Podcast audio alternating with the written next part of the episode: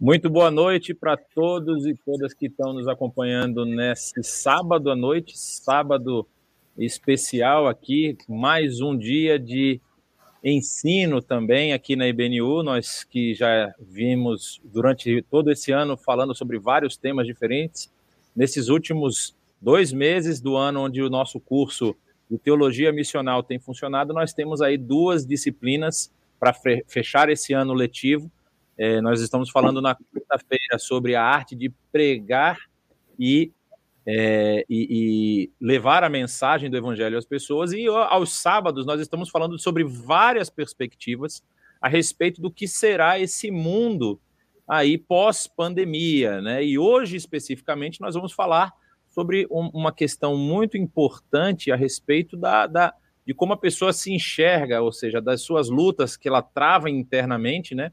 Inclusive, o tema da, da nossa aula hoje é como lidar internamente com todas essas mudanças que nós temos vivido aí nos últimos anos, e nos últimos meses, na verdade, nos dois últimos anos, né? Desde 2019, final de 2019 para cá, quando essa pandemia atingiu a gente. E hoje nós temos aqui, como nossa convidada, a professora Silvana Calisto, ela tem formação na área de psicologia pela Universidade Federal do Paraná. Ela é casada com o pastor Marcos Calisto, mãe do Davi e da Talita. Tem especialização em terapia sistêmica familiar e em trauma. E também é palestrante e fundadora da Casa Ruth, que é um espaço de acolhimento de mulheres vítimas de abuso. E uma informação importante, ela também tem um canal aqui no YouTube, não é?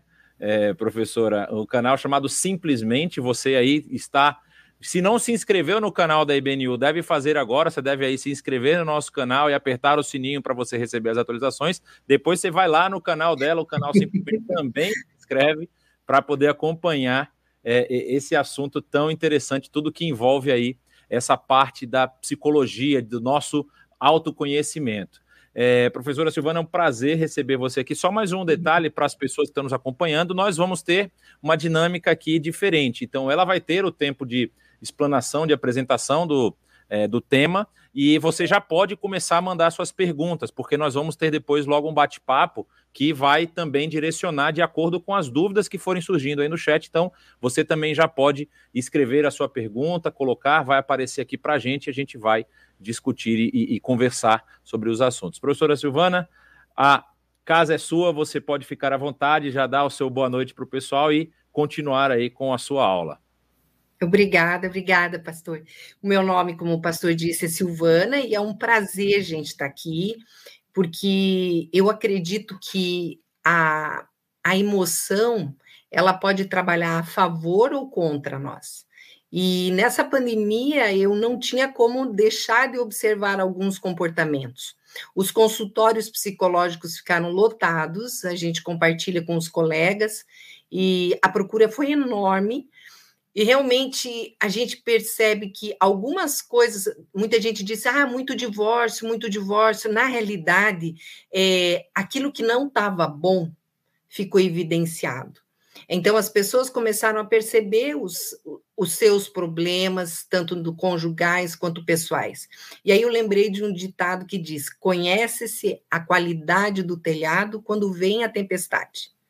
É, na família a gente tem muito médico e eles falam: é, se você não trata aquilo que precisa ser tratado na época correta, quando vier uma doença pior, aquilo que não foi tratado vai vir de uma forma muito pior. Então, eu lembro meu sogro teve câncer e depois, durante a doença, ele teve um problema com a hérnia, hérnia ignal que ele não tinha operado na época certa. E na parte emocional não é diferente. Muitas vezes nós tentamos ignorar e nós percebemos as pessoas jogando para debaixo do tapete aquilo que incomoda. Porque é como dentista, né, gente? Fala sério. Poucas pessoas vão para o dentista porque gostam. Você vai porque está doendo o dente ou com medo que venha doer. E na parte emocional, as pessoas ficam enfiando para debaixo do tapete. Então, a, o nosso estímulo aqui, o tema é como mudar internamente com as mudanças. É, a dor e o sofrimento, ela tem esse poder de trazer uma mudança que nós não esperávamos e não queríamos. Também eu gosto muito de ditados, tem um que diz assim: nós só mudamos quando a dor da mudança é menor do que a dor que estamos sofrendo. Então, quando você está sofrendo muito, quem não viu uma pessoa depois da separação emagrecer os 20 quilos que na vida inteira ela não, não emagreceu antes?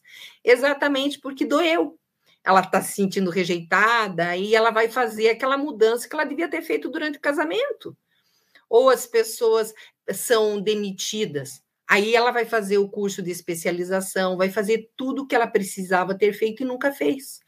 Então, aquela dor da mudança, ela é enfrentada quando a dor do dia a dia tem nos causado esse problema.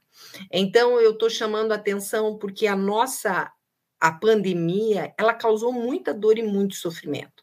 Fez as pessoas pensarem em coisas que não pensavam antes.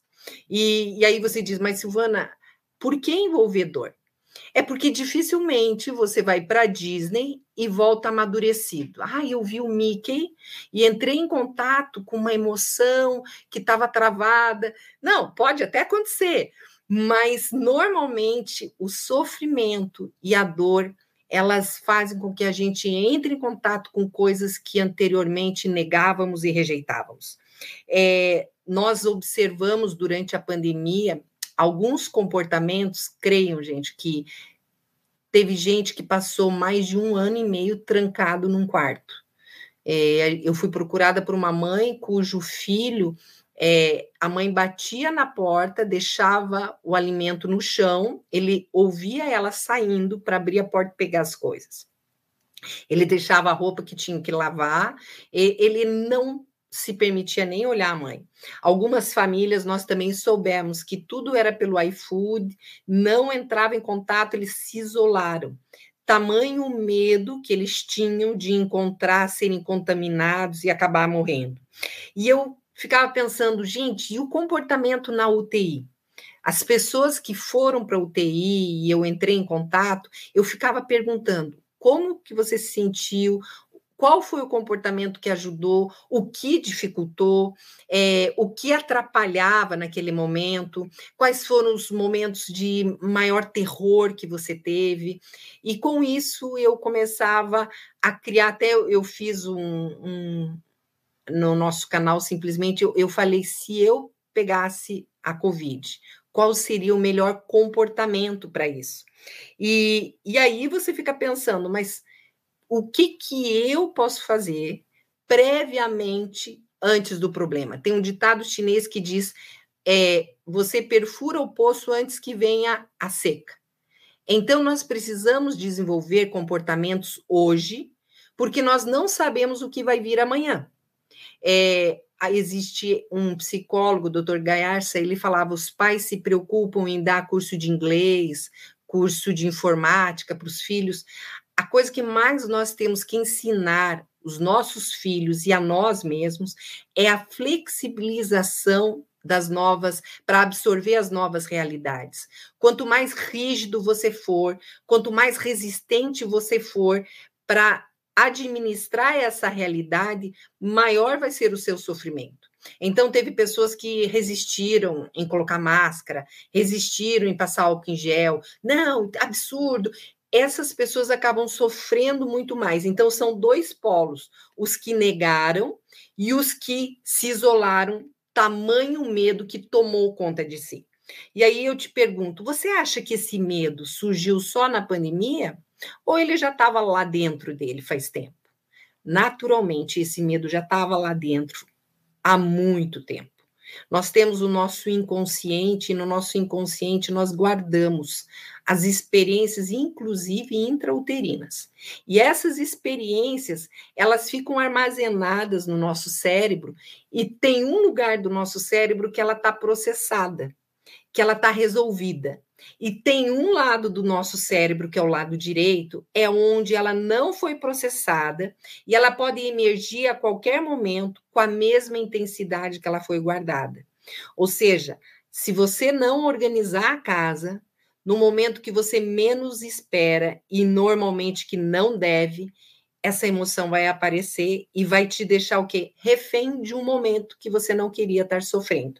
Então, o sucesso frente às adversidades é ele vem pelo quê? Pelo grau de inteligência ou seria pelo grau de desenvolvimento emocional dessa pessoa? É, igrejas foram extremamente resistentes à tecnologia e eu ouvi alguns pastores dizendo: nós tivemos que nos dobrar isso. Nós tivemos é que baixar nossas resistências. E as minhas resistências internas, como eu vou flexibilizá-la? E aí a gente pensa em inteligência emocional. A inteligência emocional, ela tem quatro pés. Quais seriam esses quatro pés? O primeiro seria a autopercepção. Como é difícil eu me enxergar? Existem pessoas que têm um lado cego muito grande. Eu gosto da janela de Johari, é uma técnica, uma teoria que fala que nós temos quatro eus. E tem o eu aberto, tem o eu cego, o eu desconhecido e o eu secreto. O eu aberto é aquele eu que eu sei que eu sou e todo mundo sabe que eu sou. Então, todo mundo sabe que eu gosto de falar, e eu também sei. Todo mundo sabe que eu gosto de rir, e eu também sei. Então, são aquelas coisas que estão evidenciadas, coisas que você sabe que você é, e todo mundo que está perto de você sabe. No entanto, existem coisas que eu escondo, são secretas. Eu tenho um medo de altura que eu não conto para ninguém, eu disfarço, mas eu escondo aqui dentro. Eu tenho um medo de crítica e eu escondo. Então, é um lado secreto que eu não mostro para ninguém. E tem um lado cego. O eu cego é aquilo que está atrás. É como se tivesse colado no meu casaco uma série de assuntos, uma série de coisas que eu sou, mas que eu não consigo enxergar. E aí eu te pergunto, como que eu vou conseguir enxergar aquilo que está lá atrás, pedindo ajuda que alguém leia para mim.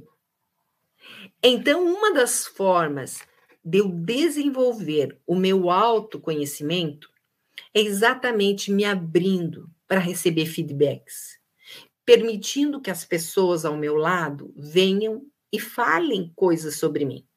Então, a autopercepção, ela precisa ser com a ajuda do outro que eu permito, e quando eu começo a tirar os meus segredos e falar dele para os outros. A nossa tendência é achar que ninguém está enxergando e disfarçar. Não, vai lá, começa, exponha, fale sobre os seus medos, permita que as pessoas tenham acesso. E tem o eu desconhecido, que é o nosso inconsciente. Ou seja, Quanto mais eu falo, quanto mais eu ouço que os, as pessoas falam sobre mim, ou pensam sobre mim, ou percebem sobre mim, vai diminuindo a minha cegueira sobre a minha percepção e vai diminuindo, consequentemente, as coisas que eu guardo lá no meu inconsciente. Por quê? Porque à medida que eu falo e à medida que eu ouço, eu vou tendo acesso a isso e o pensamento vai abrindo links dentro da minha mente que vão me permitindo ter acesso a coisas que anteriormente eu não tinha e eu não me percebia. Eu não sei se vocês estão conseguindo perceber que é uma coisa muito dinâmica. Então, eu falo sobre os meus segredos, eu ouço o que os outros percebem sobre mim que eu antes não percebia, e isso vai ampliando o meu nível de consciência pessoal, que vai fazendo com que neurologicamente o meu cérebro comece a abrir novas janelas, novas portas, que eu vou lembrando de coisas minhas e vou me auto percebendo mais que anteriormente. Perceba que para isso precisa haver um movimento meu. Você pode ficar fechado, restrito, não aceitando críticas, não aceitando observações e não se expondo. Mas com isso você vai ser similar ao Mar Morto, você vai ficar fechado. Eu lembro uma ocasião que eu fui chamada para falar num congresso de esposas de pastores. Gente, é uma classe muito difícil, sofre muito. Por quê? Primeiro, porque o pastor, com frequência, está sempre muito ocupado e ela não vai ter com, como conversar com ele. E segundo, esposa de pastor é difícil ter amigo. Porque se ela fala, ah, ai, esposa do pastor, e aquilo corre pela igreja. Então, ela normalmente silencia bastante. E quando me chamaram para falar no congresso e era sobre cura interior, eu disse: Senhor, como que essas mulheres vão falar? E aí tem uma dinâmica bem interessante. Quem é líder, eu acho que vai gostar. É, você pede que a pessoa escreva num papel, você dá papel igual para todo mundo, caneta igual para todo mundo, pede que todo mundo escreva com letra de forma, para ficar uma coisa meio anônima, né? E eu pedi que elas escrevessem é, um problema que elas tinham, que elas não tinham conseguido compartilhar com ninguém.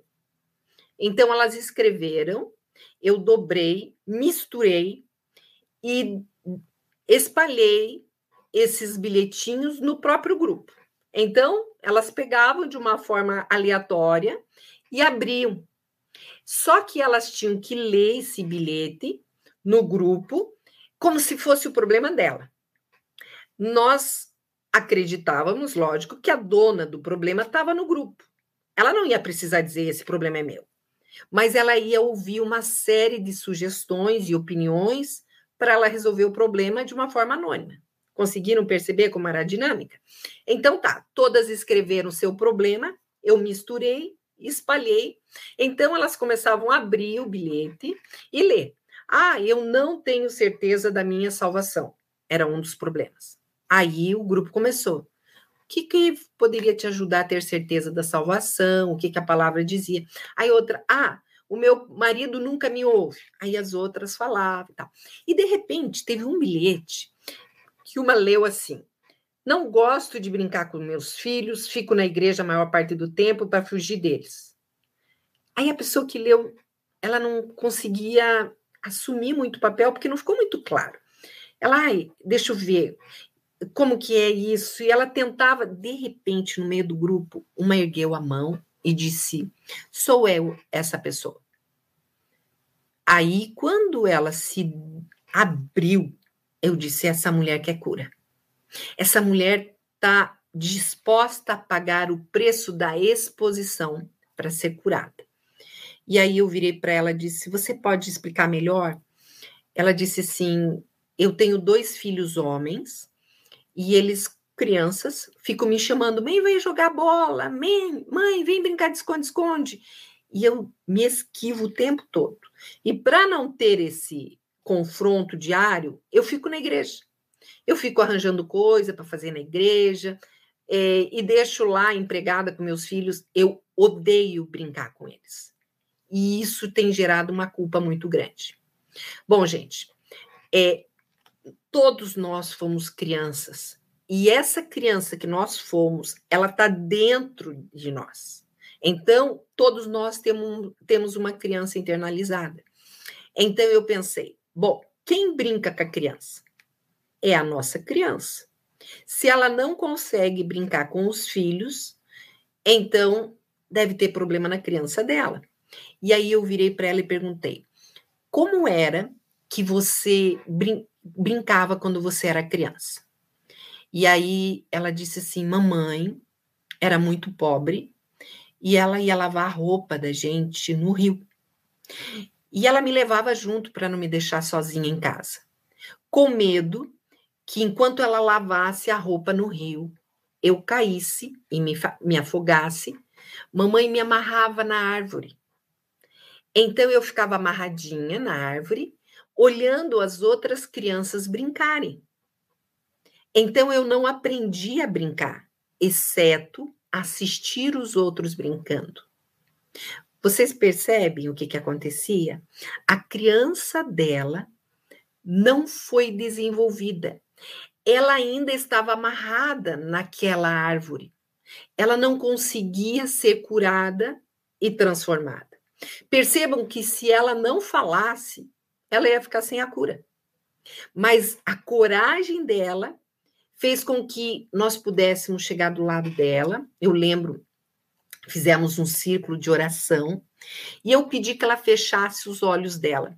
Eu disse: fecha teus olhos e do teu jeitinho tentar imaginar como era quando você ficava amarrada naquela árvore. E ela de olhos fechados, eu disse: você consegue imaginar? Ela sim. Então vocês vejam, imaginar ativa os neurônios daquela memória, aonde está o trauma dela. Então ela fechou os olhos, começou a imaginar. Eu, eu disse: Você consegue ver você amarrada? Ela sim. Eu disse: Agora veja Jesus vindo e tirando as cordas que prendem essa criança na árvore. Você consegue ver isso? Ela sim. Eu disse: E consegue sair da árvore? Ela disse: Não. Não tem mais cordas, mas eu continuo presa na árvore. Então percebam, o trauma era tão grande que mesmo sem as cordas ela se sentia aprisionada. Então eu falei para ela, disse na mesma autoridade que Jesus mandou aquela figueira secar, Jesus ordena que essa árvore seque. E aí as lágrimas dela começaram a cair. Eu disse: Você consegue ver a árvore secando? Ela sim, consigo ver a árvore secando. Eu disse: Agora Jesus estende a mão e te convida a brincar com ele. Você consegue se ver saindo desse lugar e brincando com Jesus? Ela sim, consigo. Consigo brincar com Jesus. Passou uns seis, oito meses, nós tivemos um congresso da convenção aqui em Curitiba e eu vi ela de longe. Aí eu fui pertinho dela, encostei, tudo bom? Tudo. E aí, brincando com os filhos, como que tá? Virei zagueira. Me aguarde. Então vocês vejam, a criança dela foi tratada, foi curada, a ponto dela conseguir brincar. Nós, como adultos, a nossa criança interior, ela está muito relacionada à nossa criatividade, à espontaneidade. Então, quando vocês veem uma pessoa muito travada, muito fechada, provavelmente ela precisa ser tratada na criança dela. Embora a análise transacional ela fala que temos três crianças interiores. Essa espontânea, criativa, tem uma criança que é a submissa, Sabe aquela pessoa que chora muito, ela se sente muito debilitada, inferiorizada. Ai, eu não consigo, eu não posso, eu não tomo jeito. Normalmente, a ferida dela está relacionada também à criança. E tem esse povo meio rebelde, né? Aquela pessoa que quer quebrar o barraco, eu não quero, não faço. E isso também está relacionada a essa fase da criança, só que é uma criança rebelde. Então, ela se manifesta arrebentando, gritando. Também tem a ver com a história da infância, onde a criança se sentiu provavelmente muito oprimida, então ela responde ou com submissão ou com rebeldia. Eu estou falando isso por quê, gente? Porque para você desenvolver a sua inteligência emocional, você precisa ter essa autopercepção. Você precisa conhecer quais são as suas habilidades e onde estão as suas deficiências. Só que as deficiências, só por conhecê-las, elas não vão sumir. Você precisa enfrentá-las. Você precisa ir na direção delas. O medo, ele é proporcionalmente é, é, é relacionado à proximidade que ele tem. Quanto mais longe do medo, maior ele fica. Quanto mais próximo do medo, menor ele fica. Então, o medo de me enxergar vai aumentar à medida que eu fugir. Eu não quero saber quem eu sou. Eu não quero conhecer os meus defeitos. Mas no momento que você disse eu quero saber, que você vai começa a perguntar para os outros o que, que eles veem de habilidades em você, o que, que eles veem de coisas que podem melhorar em você, isso aumenta a sua autopercepção. Quando você começa a falar das suas debilidades para os outros, no momento querendo ampliar o seu eu, querendo ampliar o canal de comunicação, vai aumentar essa autoconsciência e, consequentemente, você vai tratar a sua criança interior tendo uma maior autopercepção. Então, a autopercepção é o primeiro passo de uma inteligência emocional. O segundo passo seria o autogerenciamento. Não adianta eu saber que eu sou ansiosa eu preciso aprender a gerenciar a minha ansiedade. Aliás, ansiedade, né, gente, nessa Covid, foi uma das coisas que mais bateu tecla. As pessoas com medo. E a ansiedade é uma emoção muito incômoda que, quando muito elevada, ela precisa ser acompanhada do quê? Da razão. Então, o meu autogerenciamento vem exatamente com isso. Eu tomo consciência do que eu tenho e eu vou começar a enfrentá-lo. É medo? É timidez? É ansiedade? É ira? Quais são as questões que eu tenho como debilidade no meu caráter que eu preciso aprender a gerenciá-la? O Augusto Cury, ele é muito bom com isso, ele amplia várias dessas emoções e ele trabalha com algumas técnicas muito interessantes. Eu gosto de uma dela que é DCD, que é exatamente para administrar a ansiedade. Ele fala: é, duvide, critique e decida. Então, ele disse: quando você está numa situação que você não está confortável, não está bom, primeiro D é duvide que seja tão ruim quanto você está vendo aquilo. Ai, furou meu pneu na ida para a igreja do casamento do meu amigo. Gente, furou o pneu! Enquanto você estiver gritando, esperneando, deixando que a emoção te controle, você não vai conseguir raciocinar. Então ele disse: essa queda livre da emoção, ela para quando você duvida. Peraí, é tão ruim assim furar o pneu do carro na hora que eu tô indo para um casamento? Não, gente, podia ser pior, né? Se batesse o carro, matasse alguém ou você morresse. Mas não, furou o pneu. Ai, mas eu não quero me sujar, então tranca o carro e chama um táxi, chama um Uber. Pronto. Depois do casamento você resolve isso. Mas como que você consegue ter esse raciocínio? Quando você duvida que seja tão ruim. Em seguida, o, o DCD, né? Critique a tua atitude, saia da situação, olhe de fora. Ah, olha só, para que reagir desse jeito? Posso me acalmar? E por último, decida ter uma atitude diferente. Então, isso é um exemplo de como você precisa aprender a gerenciar a sua emoção. Então, primeiro, auto se perceber. E segundo, vai procurar técnicas, vai procurar estratégias de gerenciar essa sua emoção. Eu gosto muito do Mark Bubeck, que ele trabalha com é, o adversário, naquele livro Adversário, ele trabalha com as, as obras da carne. E ele fala exatamente uma forma bíblica de você estar gerenciando isso também, que é todo dia declarar para Deus qual é a sua fraqueza e pedir que o Espírito Santo te ajude nisso.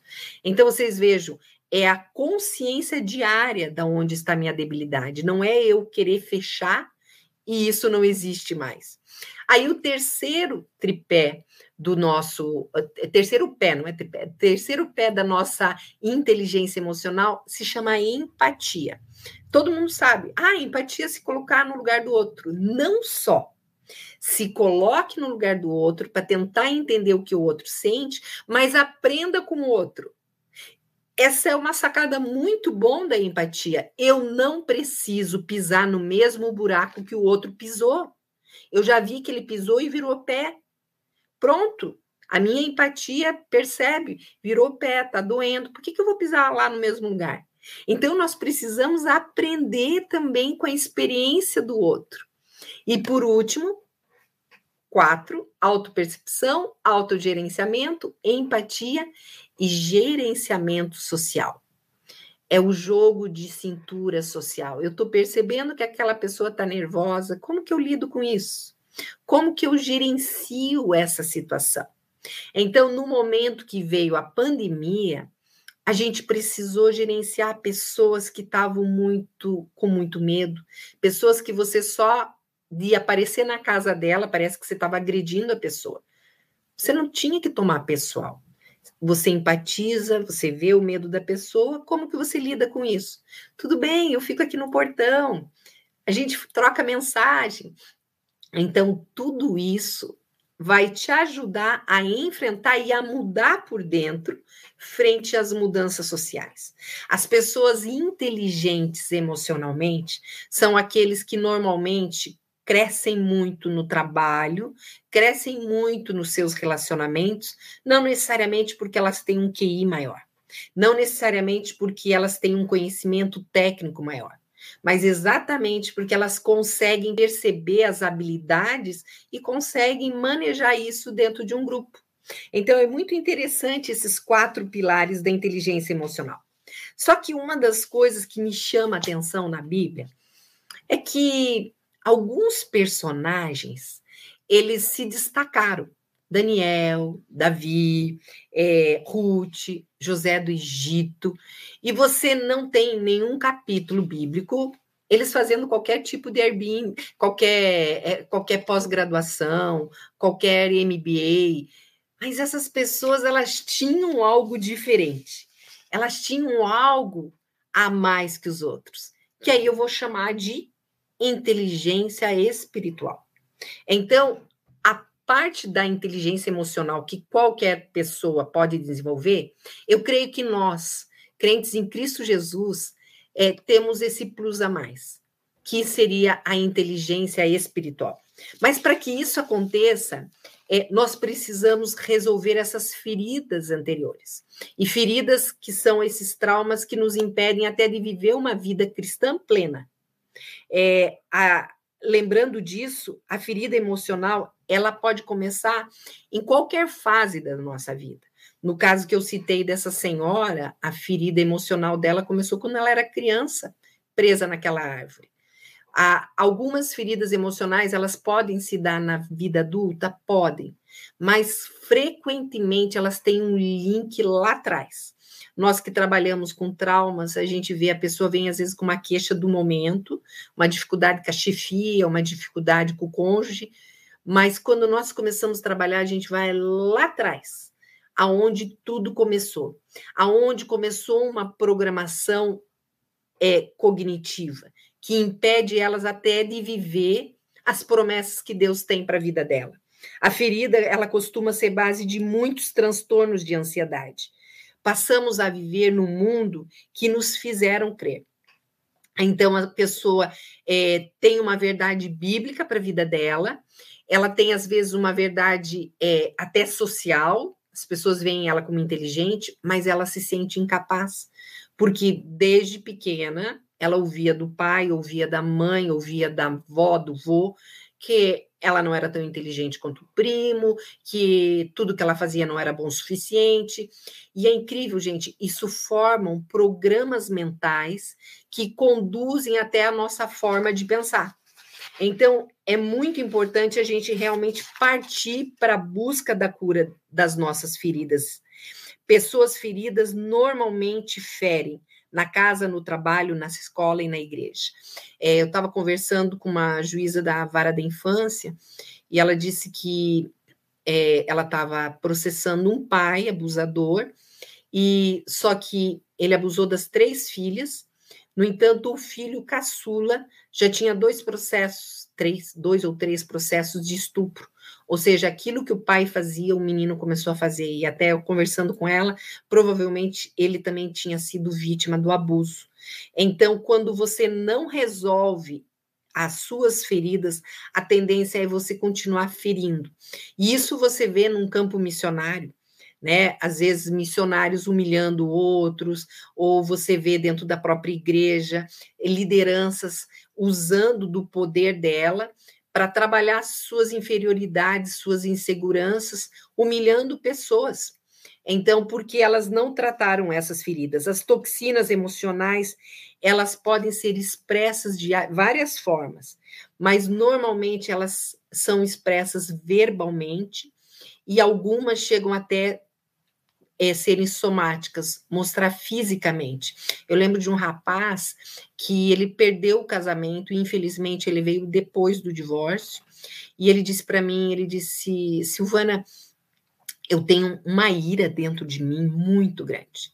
E a ira dele é, era chegava momentos que era tão insuportável que aqui em Curitiba a gente tem terminais de ônibus ele ia até um terminal de ônibus com o carro e ele ficava aguardando um homem sair com camisa de futebol, porque ele sabe que quem usa camisa de futebol ama aquele time. E aí ele saía do carro e começava a caminhar atrás daquela pessoa com camisa de futebol e começava a xingar o time do cidadão. E começar a falar mal do time, para provocar a ira daquela pessoa. Até o momento que a pessoa não aguentava, virava e vinha para as vias de fato. E ele disse que ele nunca apanhou. E ele era um baixinho. Mas ele disse que ele, ele brigava, batia, batia, batia. E quando enfim, ele já tinha batido bastante, aquilo diminuía dentro dele, entrava no carro e ia para casa. Mas aquela ira acompanhava ele frequentemente e ele não entendia porque tinha tanta ira dentro dele. E, e eu olhei para ele e disse assim: Quem te abusou? Ele olhou o quê? Quem te abusou? Física, sexual ou psicologicamente? Aí ele olhou para mim e ele disse: Eu sofri os três tipos de abuso. Meu pai me batia e me xingava até faltar ar.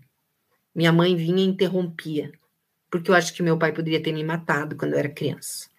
E meu tio me abusou sexualmente. Então vocês percebem, gente, essa emoção ficava lá, às vezes ela emergia, a ponto dele ter que achar alguém para brigar vias de fato para diminuir essa pressão. Mas ela não foi resolvida porque o trauma estava lá dentro. Então vocês pensem, gente, quantos traumas vieram à tona durante a pandemia? Porque não foram resolvidos. Então, a pressão externa debilita as minhas resistências e isso começa a emergir e isso vem à tona. Então é muito importante eu pedir ajuda também do Espírito Santo de Deus, não só das pessoas na minha volta, mas do Espírito Santo, para entrar em contato com esses meus fantasmas, para que eu procure exatamente a cura disso. Então, é muito importante a gente tratar essas feridas, até para que a nossa inteligência emocional e espiritual possa ser desenvolvida. Eu queria compartilhar com vocês Colossenses 1:9, que Paulo falando aos irmãos de Colossos, por essa razão nós também desde o dia em que ouvimos, não cessamos de orar por vós e de pedir que sejais cheios do conhecimento da sua vontade em toda sabedoria e inteligência espiritual. Então veja, ele trazendo Paulo o termo inteligência espiritual. Então, nós podemos desenvolver nossa inteligência emocional, mas nós, crentes em Cristo Jesus, temos, através do Espírito Santo, a possibilidade de desenvolver nossa inteligência espiritual. E, Silvana, o que, que seria a nossa inteligência espiritual? Eu entendo que inteligência espiritual é essa capacidade de crer no Deus da palavra e na palavra de Deus, resultando no aumento da nossa fé. Inteligência emocional é exatamente isso. Aquilo que eu recebo da palavra, eu consigo colocar em ação na minha vida e consigo crer nisso. Estamos falando de algo que é dado por Deus através do Espírito Santo de Deus. Rei Salomão pediu sabedoria para Deus e recebeu. Tiago disse: podemos pedir sabedoria e Deus vai dar de uma forma liberal para nós. E o propósito de, divino de, é produzir no coração do homem uma inteligência espiritual movida pela fé em Deus. Queridos, eu creio que cada vez mais as mudanças sociais, elas vão nos sufocar. E não basta ser simplesmente inteligente emocionalmente. Nós precisamos ser munidos de estratégias e ferramentas espirituais, porque a nossa batalha não é contra esse mundo. Nós sabemos que é contra Satanás. E Satanás ele vai usar de artimanhas. Ele sabe aonde é o seu e ele sabe aonde é os meus problemas, aonde estão as nossas feridas. Então eu preciso tratar as minhas feridas e buscar ferramentas espirituais para enfrentá-lo, porque vai vir muita opressão. É, quem pode ter essa inteligência espiritual? Você pode estar se perguntando. Quem não tem o espírito não aceita as coisas que vêm do espírito de Deus, pois lhes são loucura e não é capaz de entendê-las, porque elas não são discernidas espiritualmente. Ou seja, sem o Espírito Santo de Deus, nós não podemos ter inteligência espiritual. E mais em 1 Coríntios 2:12, nós, porém, não recebemos o espírito do mundo, mas o Espírito procedente de Deus, para que entendamos as coisas que Deus nos tem dado gratuitamente. Ou seja, para termos inteligência espiritual, precisamos ter um encontro real com Deus. Só que, através do Espírito Santo, nós recebemos essa senha do Wi-Fi para nos conectarmos com Deus. Mas eu posso ter uma senha do Wi-Fi sem nunca acessá-la. Então, o que nós percebemos são, às vezes, crentes em Cristo Jesus, salvos em Cristo Jesus, mas religiosos, sem vida íntima com o Senhor. Então, na hora da batalha, ela se vê debilitada. Ela não desenvolveu a inteligência espiritual dela. Porque inteligência espiritual, queridos, ela é desenvolvida, é a intimidade diária com o Senhor, é o entender como Deus fala, é eu ouvir o Senhor no dia a dia, é entender os movimentos espirituais. E isso vai dar uma ferramenta, gente, que até dentro do hospital, até quando você estiver numa UTI, você vai ter esse alimento porque você não está sozinho, você tem o personal spirit, você tem o Espírito Santo te assessorando naquele momento. Algumas pessoas que tiveram quase entubadas, eu conversei com elas e, infelizmente, é, elas diziam que às vezes elas ouviam a conversa do médico, enfermeiro, fulano é, já vai ser entubado, acho que não sobrevive, não, aqui ele tá, a, oxigenação dele está diminuindo, a saturação dele está diminuindo e tal, tá, e a pessoa ficava, quem entrava para ser entubado, 40% só que saía, e a pessoa, olha, eu acho que você vai precisar ser entubado, e a, e a aflição, e aí o que que essas pessoas me disseram, Silvana? Foi resgatar a intimidade que eu tinha com Deus, alguns colocarem o cântico espiritual que o sustentava, que o alimentava, que fazia ele lembrar das promessas de Deus, que fez com que a emoção se equilibrasse, conseguisse respirar e conseguisse crer nas promessas de Deus. Então vocês vejam, nós temos a inteligência emocional que nós podemos desenvolver, mas nós crentes em Cristo Jesus, precisamos desenvolver nossa inteligência espiritual. A inteligência emocional, ela precisa ser praticada. E aí eu lembro daquela mulher que quebrou o vidro de alabastro com um guento nos pés de Jesus. Ela tinha uma inteligência espiritual. As pessoas criticaram como que ela foi fazer isso, quanto dinheiro. Ai, poderia ter vendido para trazer alimento para os pobres. Mas a sensibilidade espiritual dela fez com que ela tivesse uma atitude inteligente no mundo espiritual, onde o próprio Cristo honrou aquela mulher. Mas as pessoas que estavam, que eram míopes espiritualmente, não conseguiram ent entender a inteligência dela. Como desenvolver a nossa inteligência espiritual? Nós precisamos entender quem Deus é. Nós precisamos entender quem somos em Deus e entender quais são as ferramentas espirituais que Deus nos disponibilizou através do Espírito Santo de Deus e usá-las para as batalhas que nós vamos travar. Eu creio que com isso, queridos, a gente pode exatamente estar sensível e mudar tudo que precisamos mudar para enfrentar as mudanças de hoje e as que hão de vir. É, eu tentei dar uma abreviada, porque eu gostaria de estar ouvindo vocês, porque eu lancei muitas ideias e realmente não, não dá para ser tão profunda quanto o tema merece, mas pelo menos deu para dar uma abertura para provocar questionamentos, dúvidas, e gostaria de ouvir agora de vocês o que não ficou claro, para que a gente possa abrir esse link de conversa tá?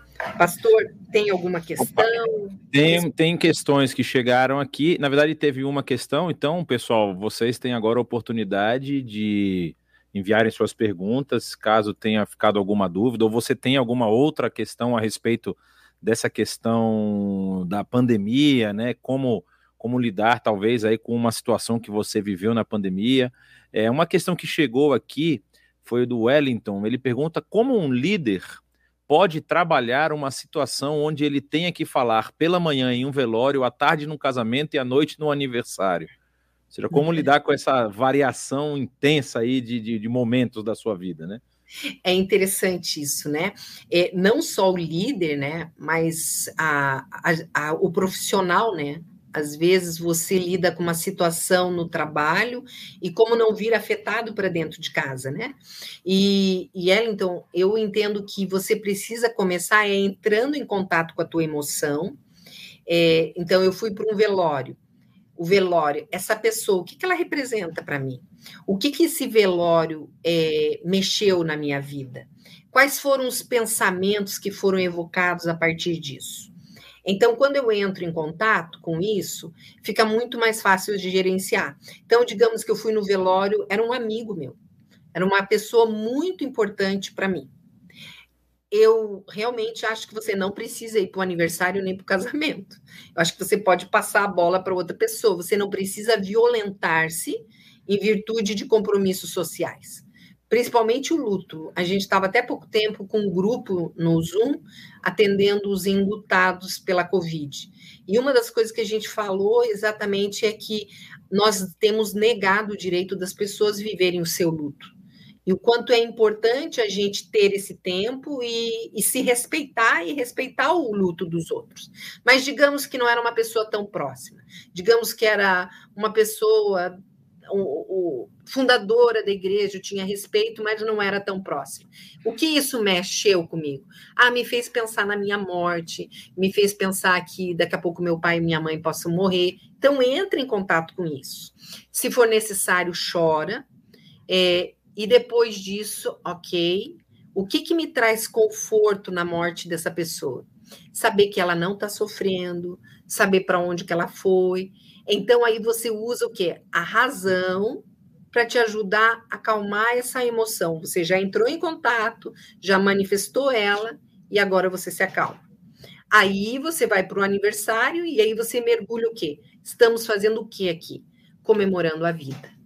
Então, fica muito mais gostoso. Aí você entra focado nisso, pensando e se alegrando com aqueles que estão se alegrando. Bem, a palavra de Deus diz: chorai com os que choram, se alegrai com os que se alegram. Ou seja, vai dividindo em setores.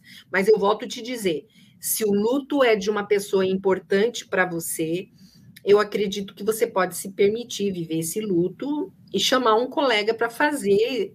É, essa, celebrar esse casamento, celebrar esse aniversário, né? Agora, se não é tão importante, entre em contato com isso e permita isso sair. Eu trabalho com alguns profissionais médicos que trabalham com morte, juízes mesmo, entrando com casos terríveis, e eu sempre instruo eles: entre em contato com a tua emoção e ainda no carro, antes de chegar em casa, se permita manifestar isso com choro, com grito, permita que isso saia de você. A, a, psicologia positiva hoje tem trabalhado muito estimulando os pais a alfabetizarem seus filhos emocionalmente, porque a criança sente uma emoção e ela não sabe o que é. Então você, teu filho vai para o mercado e você disse não, a mãe não vai comprar isso. Aí você chega no carro, Antigamente, na minha época, engula o choro, cala a boca, fica quieto. Não, hoje a gente já aprendeu, filho, a mãe entende. Isso que você está sentindo é tristeza e frustração. Vai te fazer bem, chore. Olha, tem inclusive aqui uma almofada aqui no carro. Tá com raiva? Dá uma socadinha na almofada, não no seu irmão, na almofada. Eu lembrei, a gente, a gente foi missionário em Cidade del Leste, no Paraguai, e, e o meu filho mais velho sempre foi aquele Buda, calmo, tranquilo. E a minha filha, a segunda, mais alegre, mais animada, mais agitada. Só que eu comecei a perceber que o meu filho mais velho começou a dar um, uns tapas na minha filha que não era normal.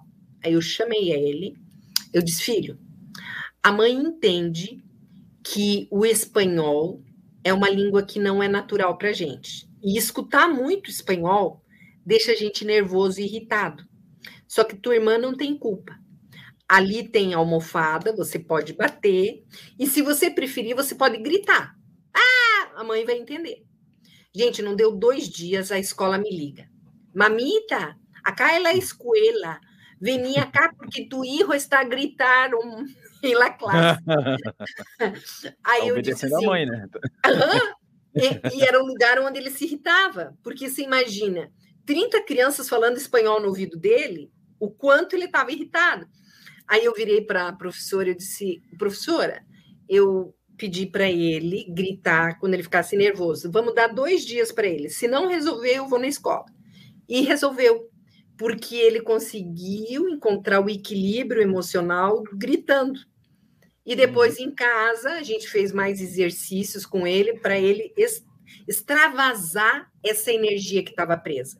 E é incrível, Wellington, a gente no consultório, quando as pessoas conseguem jogar para fora, você vê pessoas dando berros, chorando homericamente aquilo que elas não conseguiram chorar na época certa. Então, ela entra em contato com aquela emoção dela. Então, por isso, não não reprima. Não é minudo, né? Antigamente tinha, não se reprima. É, isso aí. Né? Mas permitam um canal saudável de você expressar essa sua dor. É, eu brinco, uma sessão de descarrego. Coloca uma música triste no carro quando está voltando para casa, ah, e chora. E aí você vai ver como você vai se sentir melhor, né? As emoções estão aí para serem manifestas. Tá? É, eu vou, antes de ir para a próxima pergunta, você tocou num ponto que eu achei que poderíamos aqui dar uma, uma não vou dizer solucionada, mas esclarecer, talvez até dar algumas dicas, né? Porque nessa pandemia, realmente, principalmente naquele período do auge da pandemia, onde havia os lockdowns, havia tudo, quem perdia familiar não via o seu familiar, né? Às vezes o uhum. familiar tinha sido internado, estava lá, você não tinha mais contato com ele e, e, e a pessoa via lá, a prefeitura já estava com a sua seu procedimento padrão de, de sepultamento e tudo mais. E essa questão justamente de sofrer, de viver o luto, muitas dessas pessoas foram impedidas, né? Não tiveram a condição de viver o luto. Existe alguma, vamos dizer assim, alguma ferramenta, algo que eles possam é, é buscar para poder justamente a gente teve isso na nossa igreja, uma das primeiras primeiros falecimentos que nós tivemos é, na, na, na, IBNU com relação ao Covid. É, o rapaz é da nossa igreja, uma pessoa muito ativa e tudo mais, mas ele não conseguiu enterrar o seu pai. Não é? E assim, vários outros aconteceram isso, não foi só aqui, né? Isso aconteceu no Brasil inteiro. É, como que a gente lida com isso, né? Como que a pessoa pode, vamos dizer assim, viver esse luto ou conseguir ultrapassar esse luto à distância, né? É, é, a no, nossa igreja teve, antes da pandemia, um seminário com o pastor Alcione Mirique, e, e o pastor Alcione fez uma vivência muito boa de processamento de luto. Porque na psicologia, luto não é só a morte, são perdas. Então entra a perda de casamento, de emprego. Então são lutos de forma geral, né? Então é entrar em contato com a dor, e, e expressá-la de alguma forma. Teve um professor da PUC aqui em Curitiba, eu achei muito interessante. Eles processaram virtualmente o luto. Eles fizeram uma chamada de Zoom e todos tinham oportunidade de manifestar o quanto aquela pessoa tinha sido importante. Era um, um professor muito top. Então, eram muitos alunos e mais de 70 pessoas ficaram uma hora, uma hora e meia no Zoom, é, falando sobre o quanto ele era importante, falando de coisas que ele tinha feito. Então, um, um, um luto virtual. A minha célula, nós perdemos uma das nossas, é, uma das nossas amigas, e, e eu vi no WhatsApp.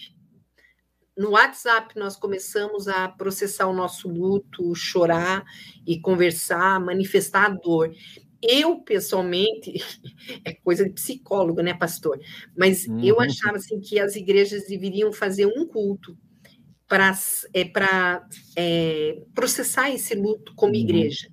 Né? Agora que nós estamos voltando, eu achava, sabe, tipo, um culto não precisa ser o culto dominical, mas um culto e onde pegasse as fotos, os membros que perdemos, porque alguns, as pessoas não têm nem consciência que morreram por causa da pandemia, que não foi comunicado.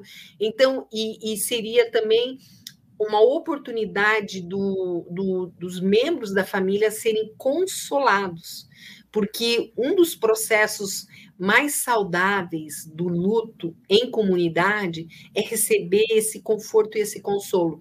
Nossa igreja, ela fez serenatas, levava cafés da manhã para as famílias enlutadas, elas tentavam à distância é, ajudar a família, mas a família ficava no seu núcleo sentindo a dor. Então, acho que faltou essa coisa social, uhum. né, de a gente ter ou a família mesmo, então agora que está liberado, então vamos chamar em casa, é, vamos ver as fotos, vamos falar sobre isso. É um momento onde as pessoas podem manifestar a sua emoção, a sua dor e serem confortadas, né? É uma das coisas que a gente diz, é umas, uma das proibições quando você vai confortar alguém enlutado é ela já está bem, não precisa chorar, tá? Ela está uhum. com Jesus, já passou, já passou. Deixa o ser chorar. Deixa ela colocar para fora. É dolorido, que bom que ela está colocando para fora. E conforta ela com o teu abraço, com a tua com o aperto de mão. Então, permitir isso é muito bom. Talvez, pastor, o que a gente vai ver é algumas pessoas vindo com doenças até somatizadas porque não trataram esse luto, né? Então, dar esse espaço, né? E para você que está vivenciando esse luto, procura um amigo, uma amiga, para você poder vivenciar isso. Pega as fotos da pessoa que morreu, chora, né? Veio a dor, chora, manifesta. Porque senão o corpo, eu brinco, o cérebro é burro, gente. Você diz assim: ah, eu quero, eu não aguento, quero morrer. Aí o cérebro, ok, então vamos ajudar você a morrer. Então vamos jogar essa dor num órgão e daqui a pouco você está adoecendo, né? Então a gente precisa colocar no lugar certo. Então veio a dor, vamos expressá-la, vamos manifestar. Não sei se eu respondi, pastor. Acho que, acho que sim, sim, claro. É, tem algumas pessoas aqui que estão agradecendo, né, pelo que foi apresentado. O Jackson, o Eden também. Aí veio uma pergunta que eu acho que ela são duas, a mesma pessoa perguntou duas vezes, a Genilda, ela pergunta se existe em Deus espiritualidade não inteligente, e depois ela acho que complementou dizendo que características tem uma espiritualidade inteligente, que a gente falou da inteligência espiritual, também da inteligência uhum, emocional, né? Uhum, então uhum. ela está perguntando. Em Deus, em Deus, Genilda, não existe ausência de inteligência. Agora, eu entendo que nós podemos não ter comunhão com esse Deus de um modo a poder usufruir dessa graça que ele tem para nos dar, né? Então você vê tantas promessas na palavra de Deus e as pessoas não conseguindo usufruir isso. É porque falta intimidade com ela. Então a inteligência espiritual que eu defendo essa tese, né, é você conseguir ver as verdades bíblicas e vivenciá-las. Então você verdadeiramente, né, vai conseguir ver o que os outros não veem né? É, como eu falei, né? O próprio José do Egito, o Davi, eles tiveram ousadia e coragem de falar o que as pessoas normalmente não falariam e tiveram uma visão espiritual que as pessoas normais não tinham, né? Então, eu, infelizmente, as pessoas são crentes em Cristo Jesus, aceitaram Jesus, mas nem todas usufruem do, dos benefícios de uma fé em Cristo Jesus. É mais nesse sentido. E aí é burra mesmo, né? Por favor, ter um Deus desse e não usufruir é, é verdade.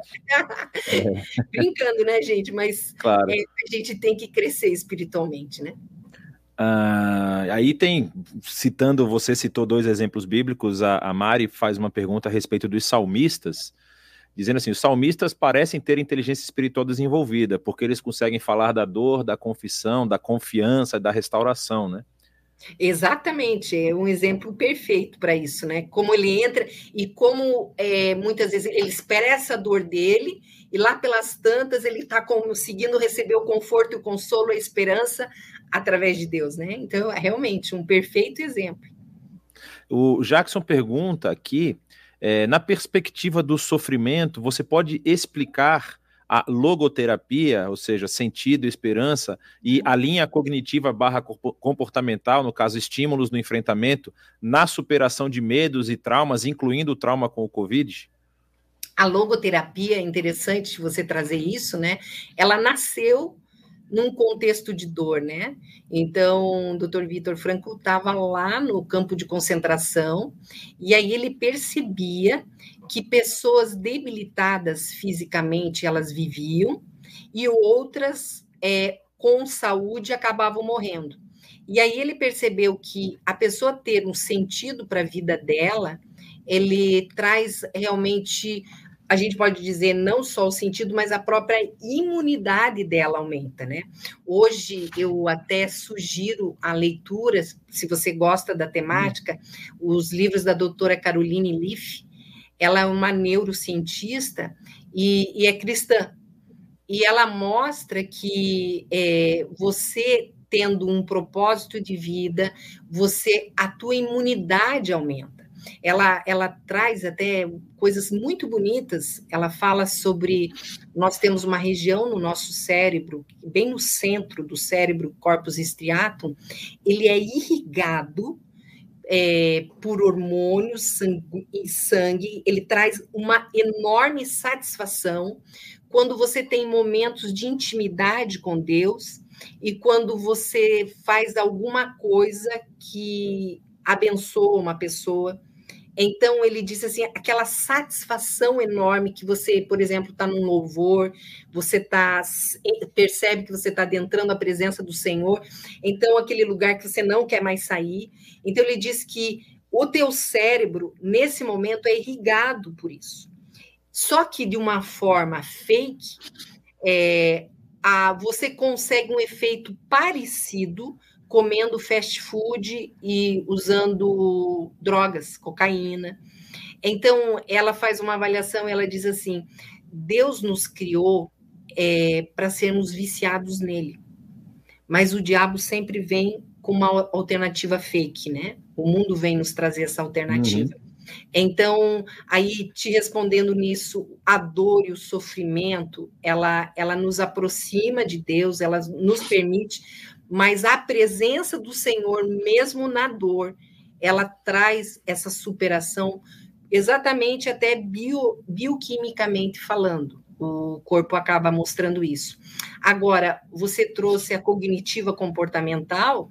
A, eu trabalho com uma técnica que nasceu da cognitiva comportamental, aonde você percebe os programas mentais que estão interferindo no seu comportamento.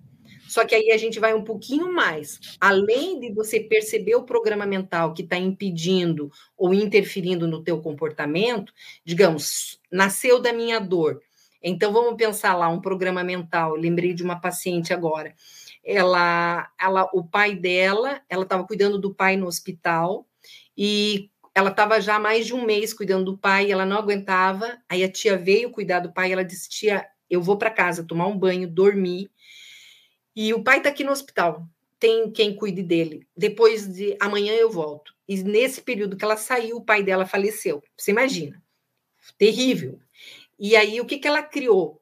Quando eu descanso, coisas ruins acontecem. Então, vejo uma mulher ansiosa, tensa. Então, a cognitiva comportamental conseguiria mostrar para ela: quando eu descanso, coisas ruins acontecem. Então, aí a cognitiva comportamental, não, isso não é uma verdade, perceba.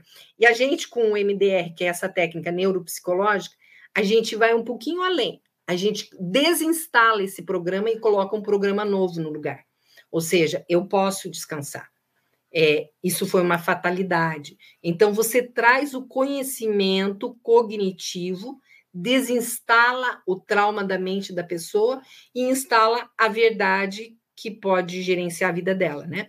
Eu dá uma olhadinha, você que pelo jeito gosta da coisa, EMDR. Procura no YouTube, essa técnica é muito boa. Ela complementa a, a cognitiva comportamental, tá? Eu não sei se eu consegui ser clara. Sim, sim, claro. Ah, ah, tem uma, uma, uma questão bem, bem interessante, uh, falando sobre a, a questão de como você se aproxima né, de uma pessoa que está nessa situação de sofrimento, né? Como posso me aproximar e ajudar uma pessoa que eu percebo que está com problemas emocionais e sofrendo por não saber lidar e tratar a sua emoção? é, é, é, difícil, né, gente? Porque se a pessoa tá com problema emocional, você vai abrir a boca, periga você apanhar, né? Então é complicado. E uma das coisas que ajuda é você falar da sua experiência, tá? Eu creio que todo mundo aqui já teve problemas é, emocionais que dificultaram o relacionamento, então a pessoa está ali e aí você se mostra amiga, seja acolhedora, não critique e, e, e fala sobre você, alguma situação, principalmente uma debilidade tua, que tira você do pedestal. Porque às vezes, gente, quando você vai falar para alguém sobre alguma coisa dela, parece que estou eu no Olimpo, olhando para você, mortal, cheio de defeitos e te apontando. E normalmente isso não dá certo, porque feedback tem que ser alguma coisa que a pessoa peça. Você só pode falar dela se ela pedir. E assim mesmo tem uns que ficam nervosos quando a gente fala, né? Então, é, sabe, fica igual fala de, fala das situações que você já passou, aí a pessoa, ai, eu tô, tô nervosa porque meu marido, a minha casa e tal, você diz, ai, eu também sinto isso, já aconteceu uma situação lá em casa, ai, eu estava muito nervosa, estava na TPM, quebrei o barraco, conta a tua parte pior, que aí a pessoa se sente mais confortável e talvez assim ela abra, permitindo você se aproximar e mostrar para ela. Se ela não fizer isso, a, interceda por ela, né? Ore, porque o Espírito Santo, né? Ele tá ali, ele vai tocar e em um determinado momento a pessoa vai enxergar, né? Só que existem pessoas que o eu cego é enorme e a pessoa realmente não quer enxergar. E não adianta você dar é, leite para quem não quer tomar. Você tem que aguardar a pessoa solicitar. Então, se você está enxergando e a pessoa não quer ouvir, ora por ela, né? Isso normalmente acontece no ambiente familiar, né? Que você está mais próximo, você enxerga um e, monte de coisa. Eu, né? eu, ia complementar essa sua informação que na igreja acontece muito isso, né? Muita gente quer resolver o problema do outro que a pessoa não quer resolver, né? Ou seja, é muito complicado. Isso, isso, isso. Tem, um, tem uma historinha que eu gosto bastante, diz que era um membro da igreja que estava muito problema, muito problema. Todo mundo ia reclamar para o pastor sobre aquela pessoa. E aí, um, um dia, choveu muito e só veio essa pessoa para o culto, o pastor, mas é hoje, é hoje, é hoje. Aí o pastor abriu assim e pregou direcionado, e lá pelas tantas, na pregação do pastor, o pastor percebeu que aquele homem começou a chorar, chorar. Pastor, graças a Deus, graças a Deus. E o pastor continuou, e aí acabou o culto, o homem veio abraçar ele. Pastor, como me emociono ouvindo isso, mas eu estou chorando, lembrando de quem precisava estar aqui para ouvir e não veio. É.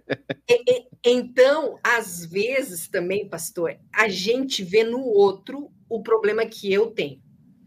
Então, aquela coisa, né? A própria Bíblia fala, né? Que você fica olhando não percebe o, o que tem no teu olho, né? Então, é, uma das coisas também a gente está orando, Espírito Santo. Eu estou enxergando nele, estou intercedendo, intercedendo por ele, mas eu sou barro, o Senhor oleiro, vai tratando em mim, que talvez através do meu testemunho as pessoas se, se sintam motivadas a se transformar.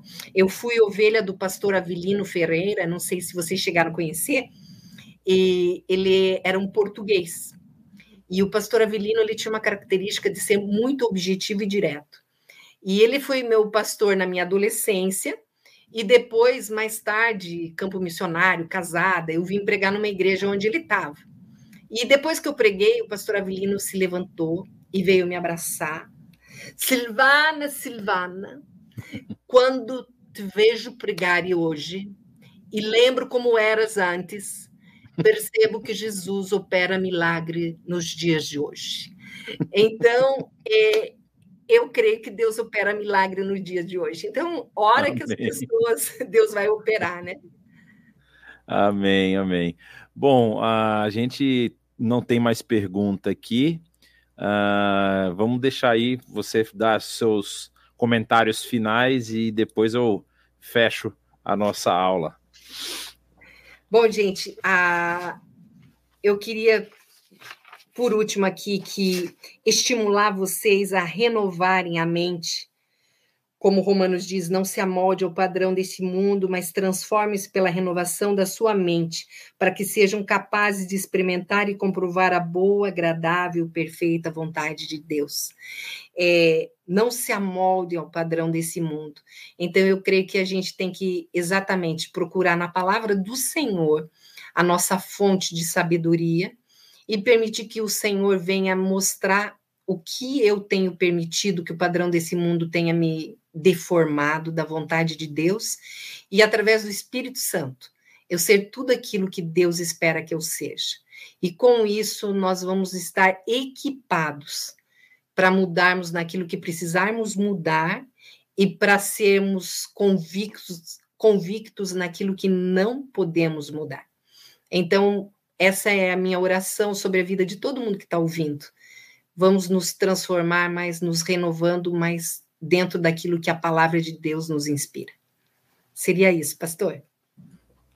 Amém. Que Deus abençoe o seu ministério, sua Amém.